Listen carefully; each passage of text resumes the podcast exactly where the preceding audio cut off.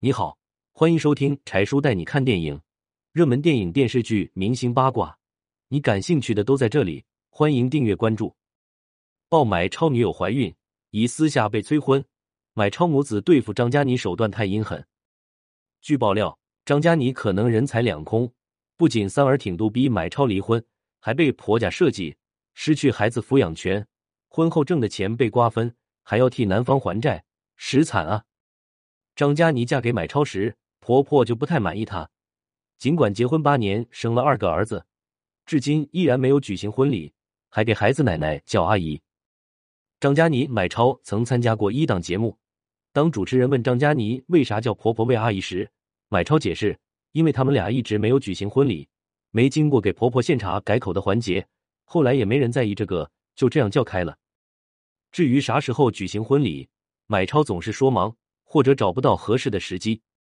尽管张嘉倪一直很向往洁白的婚纱，但这场期盼的婚礼却一直没有举行。很多人都为张嘉倪感到不值，在这场婚姻中，她活得太委屈、太卑微。而上个月，买超被曝酒店夜会美女，双方共度四小时，一时间舆论不断发酵。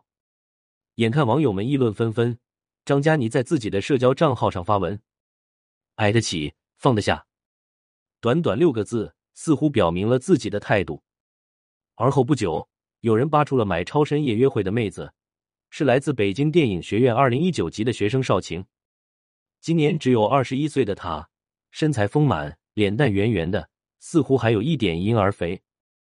仅仅从外貌来说，邵晴和张嘉倪相比，可是一点都不占优势。但她更年轻，也更有青春活力。绯闻爆出后，邵晴似乎非常不屑，还发文称：“我挨得住多深的诋毁，就经得住多大的赞美。”这句话。似乎在说自己受了很大的委屈，除此之外还有满满的自信。同时，邵晴还高调晒出了一段视频，她面带甜蜜笑容，坐在一辆法拉利中，面前放着一只名牌包包，手上硕大的钻戒格外耀眼。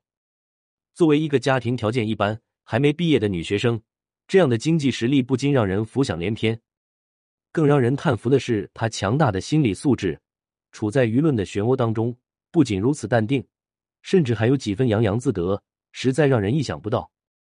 网络传言，邵晴似乎已怀孕，正在以度逼婚买超，而张嘉倪的婆婆正准备聘请顶尖律师团队打离婚官司。